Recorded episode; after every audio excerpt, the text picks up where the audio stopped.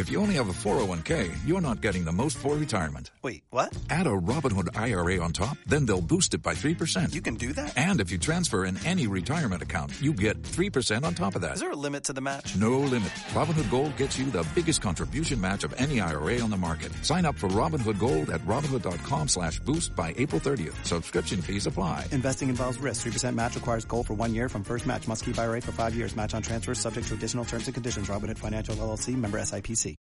Matt Mond. Este no es otro podcast de series.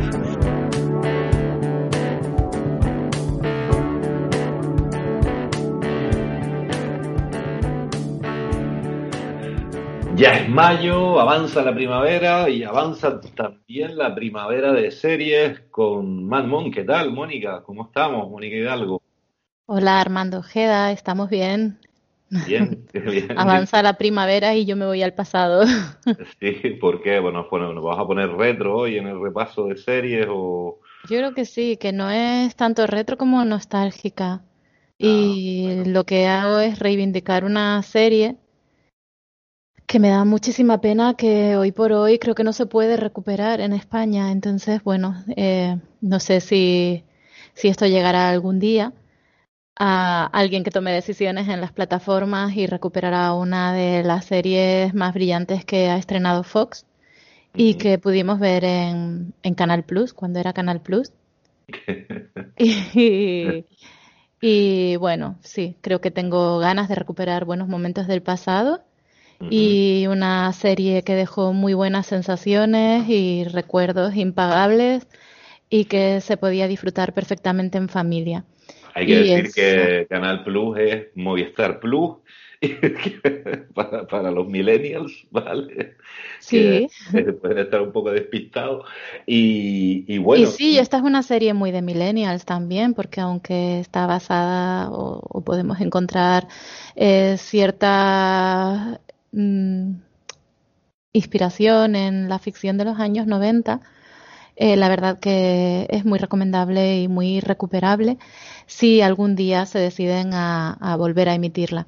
Estamos hablando de Fringe. Es la Anda. serie de la gente Olivia Dunham, interpretada por Anna Torf, del científico Walter Bishop y de su hijo Peter. Y bueno, pero también estamos hablando de, de Walter Nativo, de la otra Olive, y es también la serie de Astrid, y de tantos personajes a los que les cogimos muchísimo cariño eh, a lo largo de sus cinco temporadas y sus 100 capítulos. Y Armando, yo creo que es momento para reivindicarla, porque la serie cumplió ya su primera década en 2018, hace un par de años, y ni con esas volvieron a emitirla, pero yo tengo la esperanza que con esto de que Disney, la plataforma Disney Plus, está recuperando las series de, de Fox, y va estrenando poco a poco mucho del catálogo de la Fox, tengo la esperanza de que algún día repare en, en esta gran serie. Así que sí, toca ponerse un poquito nostálgica y recuperar por lo menos el recuerdo de una serie que a muchos nos dejó literalmente enganchados desde el primer capítulo. Y además lo seguimos semana tras semana, eh, temporada tras temporada, desde la primera a la última. Hombre, yo creo que sí, que todos los que pudimos verla, sin duda Fringe es una de las series de nuestras vidas, ¿no?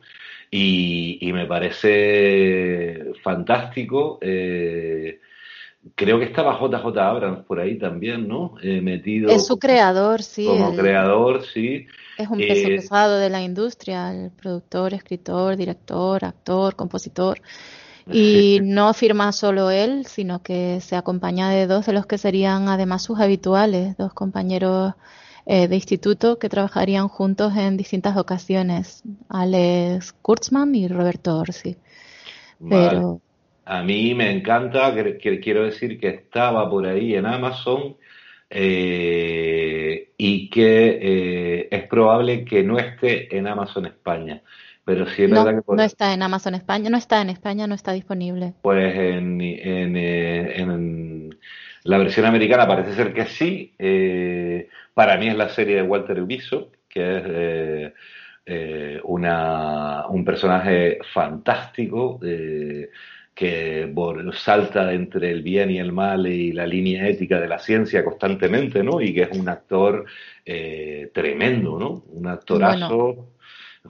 Yo creo que para todos los que no la han visto, hablaremos someramente de, qué trata Fringe. Fringe es, habla de la humanidad, como tú apuntas, del desarrollo tecnológico, habla de biotecnología, de experimentos transhumanos, de experimentos cuestionables, como tú dices, ¿no? Que ponen a la ética a prueba y, que se abordan desde el punto de vista científico sin tener muy en cuenta el dilema moral que puede llevar aparejado. Y como tú dices, la serie, para mí la magia también está en el, en el científico brillante, en el chiflado, en el encantador y tierno eh, Walter Bishop. Eh, luego, claro, aquí eh, nos encontramos también con, Joshua Jackson, que interpreta el papel de, del hijo del científico, ¿no? De Peter Bishop. Y después de precisamente de que una agente del FBI, Olivia Dunham, Anator, como creo que ya dije, ahora la podemos ver en Mindhunter, decida recurrir a él, sacarle de la institución mental donde está internado, a Walter Vision, y, contactar con el hijo para cumplir con ese propósito, ¿no? Eh, y bueno, está Fringe basado en ciencia marginal, en ciencia fringe, y si yo no me equivoco, que no soy experta en este tipo de, series de ciencia ficción y esta, sin embargo, me cautivó, eh, estamos hablando de, ciencia que es especulativa, pero que se basa en premisas que, que sí evalúa los descubrimientos como plausibles, ¿no? Y, y esta es la evaluación de esta división fringe y en función de cómo es el caso se aceptan o no se aceptan, pero siempre jugando con lo que es posible.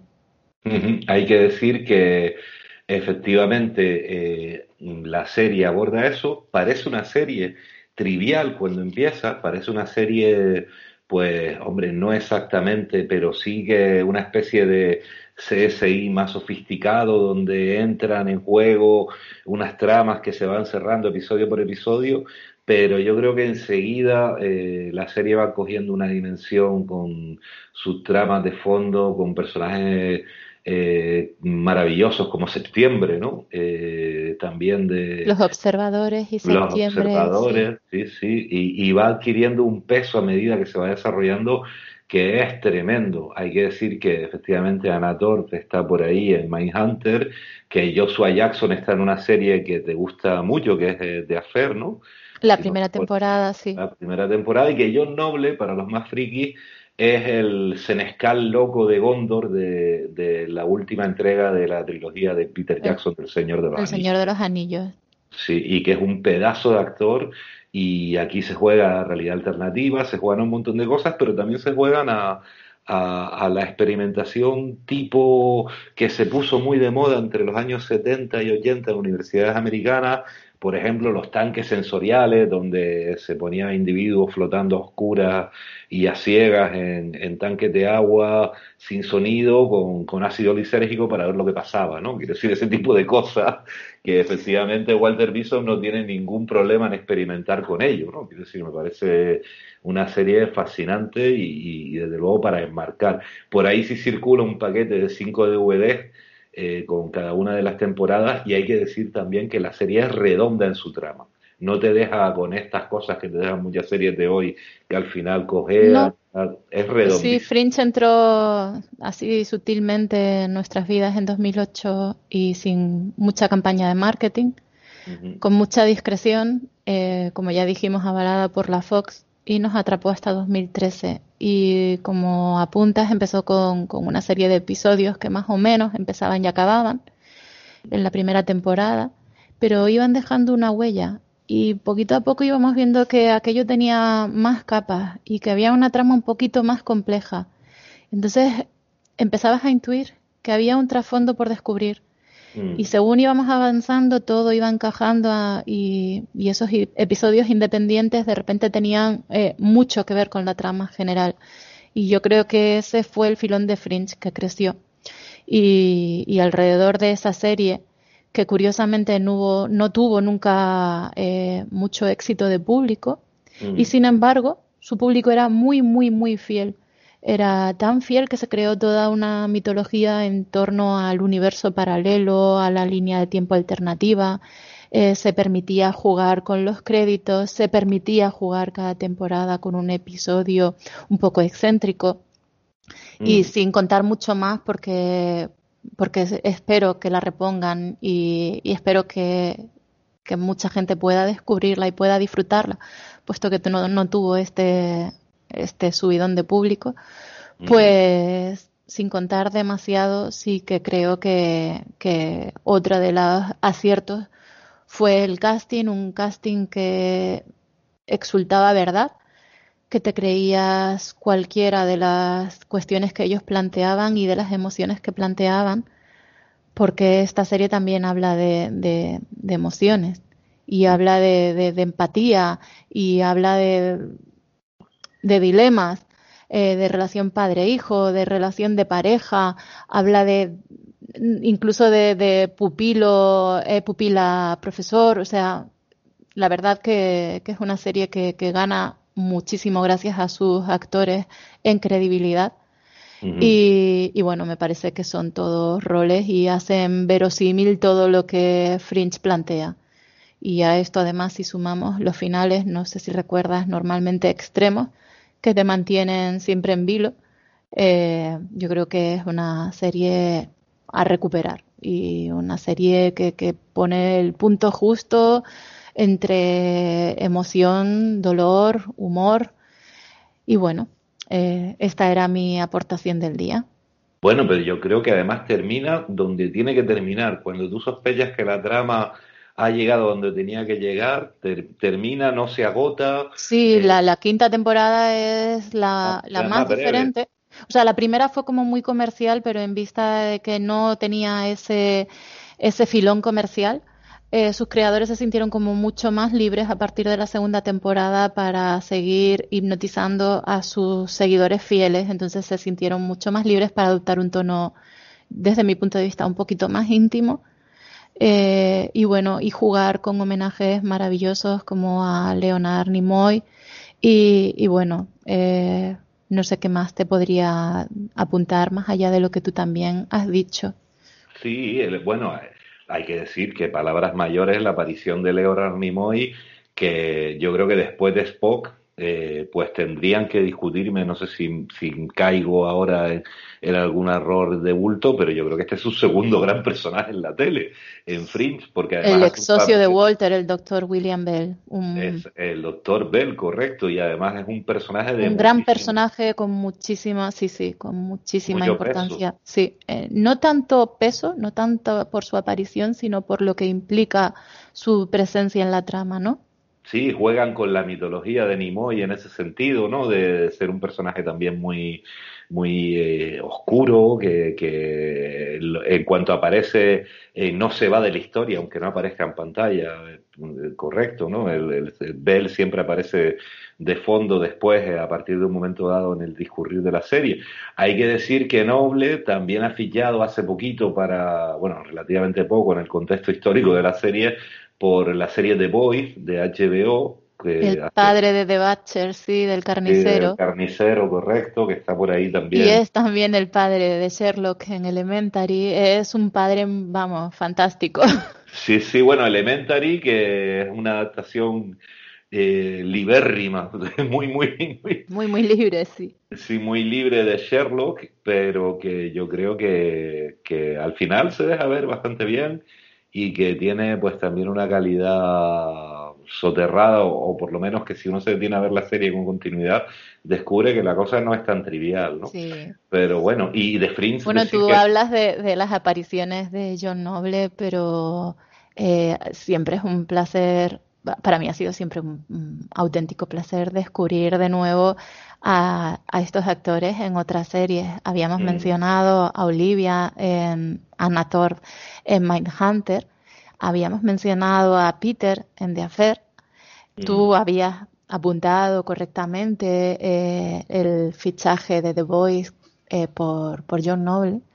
Mm. Pero aquí también tenemos a nuestra querida Astrid, a la que volvimos a ver en The Good Doctor y disfrutamos de ella, o a la científica y ejecutiva de Massive Dynamic, eh, Nina Sharp, que de repente se convierte en una presa muy peculiar de Orange is the New Black. Yo, eh, ciertamente, cada vez que vuelvo a encontrarme con ellos, me llevo un alegrón increíble. Estaré muy agradecida a los momentos fantásticos que me ha proporcionado Fringe y a, JJ Abrams, el propietario de Bad Road Productions, por introducirnos en la división Fringe eh, de la Oficina Federal de Investigación en Boston y siempre, siempre bajo las órdenes del Departamento de Seguridad Nacional, ayudando al FBI en estos casos tremendos, extraños y, muy relacionados con mundos y universos paralelos. Sí, eh, desde luego que sí, suscribo todo lo que has dicho y amplío un poquito más, atentos a los créditos, como decías efectivamente, esa, esa mano de seis dedos, esos rollos que aparecen al final, que se convierten efectivamente en una especie de metalenguaje que está detrás de, los episodios y donde se crea también su propia mitología.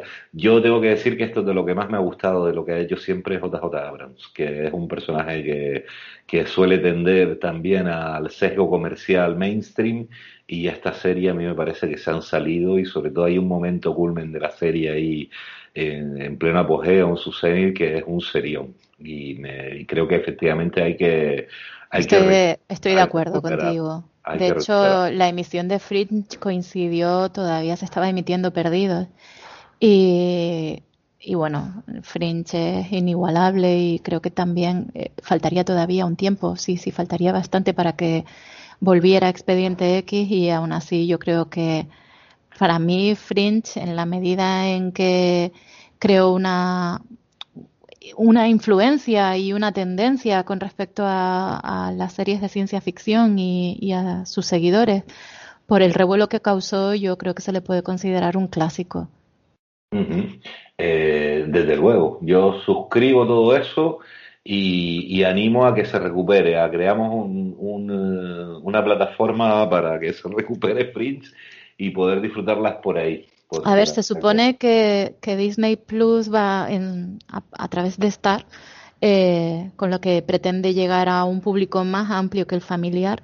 Eh, entiendo que va a ir estrenando, o por lo menos eso eh, puedes leer en, en diferentes blogs y en diferentes medios de comunicación, va a ir estrenando poco a poco el catálogo de Fox. Entonces hay grandes ausencias en el catálogo de Star Plus pero esperamos que, yo cruzo los dedos para que vuelva, para que cuando alguien recupere este podcast eh, se encuentre con que Fringe ya está en emisión y pueden volver a verla. Eh, y esta era tu aportación nostálgica. Esta era mi aportación nostálgica, sí. Bueno, yo eh, lo que sí la completo con una pequeño, un pequeño apunte del día, porque también hay otra serie que no deja de ser recurrente su sintonía, eh, inconfundible además, quiero decir, eh, es una serie absolutamente inconfundible por sintonía, que no está en ninguna plataforma, que hablamos de una serie del año 77 que tiene alguna mm, una duración creo que de cinco temporadas, si no recuerdo mal, y que se llama Enredo, Soap, SOAP, que no está en ninguna plataforma, pero siempre que hacen un reportaje sobre un lío rocambolesco, se pone la sintonía de George Allison Tipton, que es el autor de esa sintonía inconfundible, y que claro que yo alucino porque no ya los millennials, muchos de la generación X están diciendo, eh, bueno, y esa serie apenas recuerda los episodios, ¿no? Imagínate una serie del año 77 que se emitió con gran éxito en España y que como con un reparto de comedia maravilloso, con Richard Mulligan haciendo eh, de, personaje central y con Billy Crystal, que hacía uno de los primeros eh, personajes eh, homosexuales en la televisión y que a la larga pues sería el representante más conocido de, y más icónico de, ese reparto, ¿no? Tampoco está en ningún lado, Mónica, ¿qué te parece? Yo que soy amante es que de estamos fantásticos como para recomendar que alguien esté esperando a escucharnos para ponerse a buscar alguna de las opciones que planteamos. Bueno, de vez en cuando hay que hacer algún llamamiento al bagaje que tenemos y que hay tanto que escarbar y sobre todo un catálogo tan inmenso, catálogos que cada vez se vuelven más grandes. De hecho, eh, Armando, yo creo que si me lo permites voy a hacer una recomendación, eh, porque más que hablar de una serie en concreto, voy a hablar de un creador muy someramente. porque creo que hay que seguirlo y que está haciendo cosas interesantísimas y, la verdad que para mí es un gran descubrimiento. Eh, estamos hablando del creador de, de Doctor Foster, de Mike Barlett. Doctora Foster, creo que se llama en español. Esta serie se puede ver en Netflix. Y sí, justamente en Netflix. Y eh, yo me quedaría con la primera temporada de esta serie. Eh, la segunda está bien, pero desde mi punto de vista podría terminar en la primera y sería brillante. Eh, es el creador de Press y el creador de una serie que acaba de estrenarse en filming que se llama Live. Las tres son muy, muy buenas, eh, muy, muy, muy buenas obras. Y las dos segundas eh, son dos miniseries que me parecen extraordinarias. La Press, de 2019 es una serie, como su propio título eh, dice, sobre la prensa habla del mundo de la información periodística desde el punto de vista de dos periódicos completamente diferentes, uno muy de izquierdas y serio y el otro muy sensacionalista. Y uno en crisis, el otro en plena expansión y, protagonizada además por un estupendísimo Ben, ben Chaplin. Puede que lo recuerden por la película, bueno, por la película, por la serie Mad Dogs eh, yo había una película que me encantaba que él protagonizaba de joven, La verdad sobre perros y gatos, con Uma Thurman. Y del cine indie también, ¿no? o, de los amantes del cine indie, no sé, yo y, y, también Charlotte eh, Riley, que puede que la recuerden los seguidores de Peaky Blinder. A mí es que también es una serie que me fascina.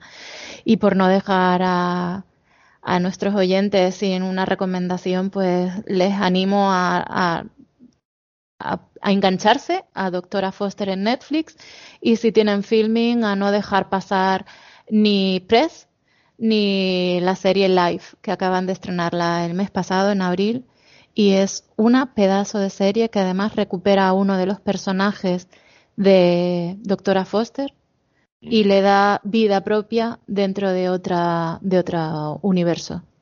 Eh, una lo que se llama un spin-off ¿no? No es un spin-off, porque Life no, no es un spin-off. Life es una serie protagonizada por eh, cuatro personajes que coinciden en una antigua casa victoriana dividida en este momento en pisos. Cada uno tiene su, su mundo, sus problemas, sus cuestiones a las que tienen que enfrentarse. Life es la vida misma, son decisiones que tomar. Es poner a uno en el centro, es poner el foco sobre uno mismo y decidir qué es lo que tienes que hacer con tu vida, cómo puede funcionar. Y uno de esos cuatro personajes, ni con más peso ni con menos peso, es una de las secundarias de Doctora Foster. Y es, vamos, francamente buena. La verdad que quien tenga filming, que no deje escapar estas dos que además se ven de un tirón porque son cortitas, son miniseries. O sea, las dos en filming, ¿no? ¿Qué, qué tal tu impresión de filming en general? Que ya te has empapado de, la plataforma. Eh, no puedo estar más satisfecha con, la opción de, suscribirme a ella. Estoy encantada y te diré que pierdo muchísimo tiempo y esto es perder tiempo haciéndome biblioteca y guardando todo lo que tengo que ver porque no dejo de engancharme a, a tramas, a títulos, al pasado, al presente, de repente te estrenan una y tengo que verla, o de repente quiero recuperar algo. Eh, estoy muy, muy, muy contenta. Bueno, pues habrá que tomar nota de ese poderío de filming, porque en otras plataformas a veces pasa que te pegas un montón de tiempo descartando en vez de agregando a, sí, es que Es lo que me está sucediendo, que aquí lo que hago es agregar y agregar películas y agregar y agregar series. Y por el camino disfrutar, disfrutar muchísimo. Y no es, un, no es una plataforma así, sí es verdad que son contenidos para quizá demasiado intensos en, en algunos momentos, es que hay de todo, hay, intenso y no hay intenso. Y hay eh, obras que vas a poder disfrutar en familia y obras que puedes disfrutar tú solo, con tus peculiaridades. Yo estoy muy contenta de haberme decidido.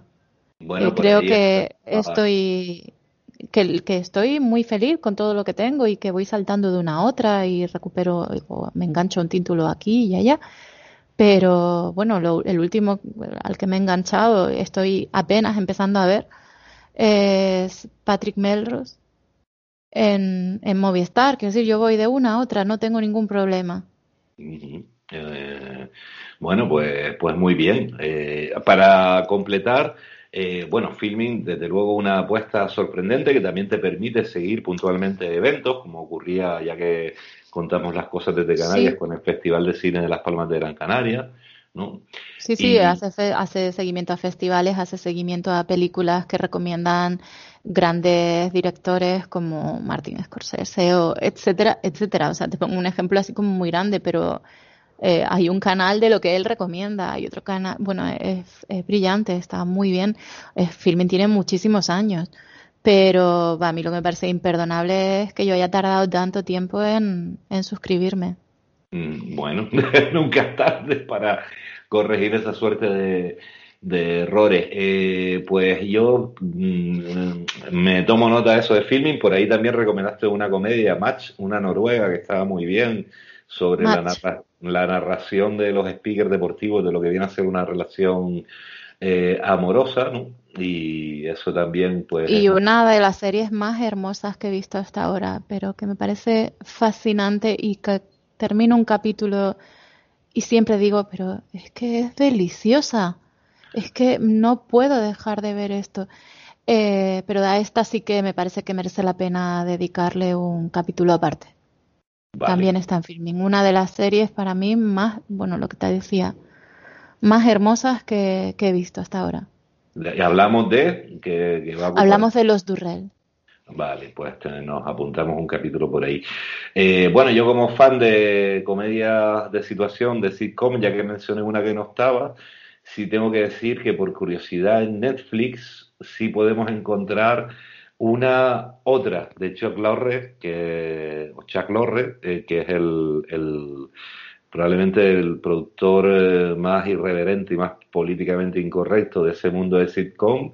Sitcom recordamos que entendemos por una comedia que es, normalmente transcurre por los mismos escenarios, decorados, con público en directo que aparece con risas enlatadas en la producción y que los capítulos suelen durar 25 minutos, una cosa así, pues a un poco otras de Chuck Lorre son pues la celebérrima eh, Big Bang Theory o, Dos Hombres y Medio o Mom, etcétera, etcétera, ¿no? Está el método Kominsky que no es eh, exactamente una comedia de situación, pero sí que está Disjointed eh, en Netflix en este formato eh, en español eh, subtitulado Descolocados, que es un poco pues la, manía que tenemos siempre de, traducir las cosas. También se traduce en otras plataformas de español como Fumado y es la historia de una señora mayor hippie que abre una tienda de venta de cannabis, marihuana terapéutica en California. Y la protagonista, y aquí viene lo curioso, es eh, Kathy Bates, que es una actriz eh, pues clasiquísima, protagonista de películas como Tomate Verde Frito o La loca de Misery, ¿no? La que rapta al escritor y todo este tipo de cosas, ¿no? Y que tiene una carrera extensísima en, cine y en televisión y que aquí pues nos no dan con, eh, con esta comedia que parece muy poco elástica, muy eh, digamos, encorsetada, muy de estereotipos en sus primeros capítulos y que poco a poco pues va cogiendo color, como ocurre por otra parte en casi todas las sitcoms de, donde está Chuck Lorre detrás, ¿no? Por ahí está Disjointed, descolocados en Netflix. para el que quiera divertirse un rato con, este tipo de, contenido. Estupendo. Que no sé yo. Anotada queda. Bueno, no sé yo si es muy tuya, pero bueno, pero digamos que es un, políticamente incorrecta como todo lo que hace. Bueno, yo veo también cosas muy ligeras, ¿eh? O sea que es verdad que me las voy dejando a un lado. Sí, sí. Hombre, hay cosas, lo inmersivo siempre te, te tiene más tiempo metido en el, asunto, ¿no? Pero bueno, yo creo que las la series de drama, las cosas más ligeras invitan a, a verlas comiéndose una ensaladita a mediodía y ese tipo de historias, ¿no? Pero como a veces no tenemos tiempo para eso, cuando uno se sienta delante del televisor, evidentemente, pues quiere elegir bien el tiempo y todo esto. Y, y siguiendo nuestra línea de no meternos mucho con el mainstream, eh, aunque a veces evidentemente lo abordamos, pues esta digamos que es una serie que está escondida ahí en el catálogo de Netflix y que puede parar algún tipo de, de risas a poco que, que uno la vaya viendo de manera más ligerita. Muy bien, Armando. Por ahí está.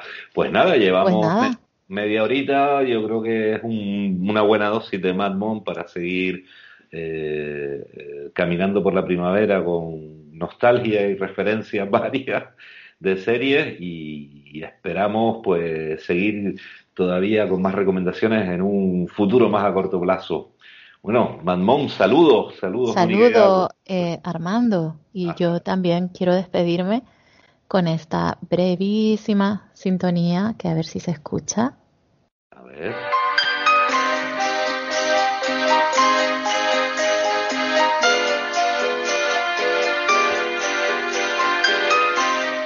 Anda, esto. Feliz noche, Armando Jeda. Saludos. Feliz primavera. Hasta luego. Hasta luego. Hasta luego.